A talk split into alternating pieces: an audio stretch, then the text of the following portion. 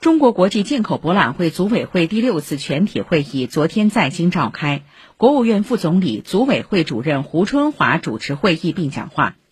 胡春华指出，要精心筹备好开幕式等重大活动，突出办好我国加入世贸组织二十周年高层论坛，提升进博会的国际影响力；要高水平办好国家展和企业展；要牢牢守住防疫绝对安全的底线。要强化安全保障，有效提升各类参会群体的满意度。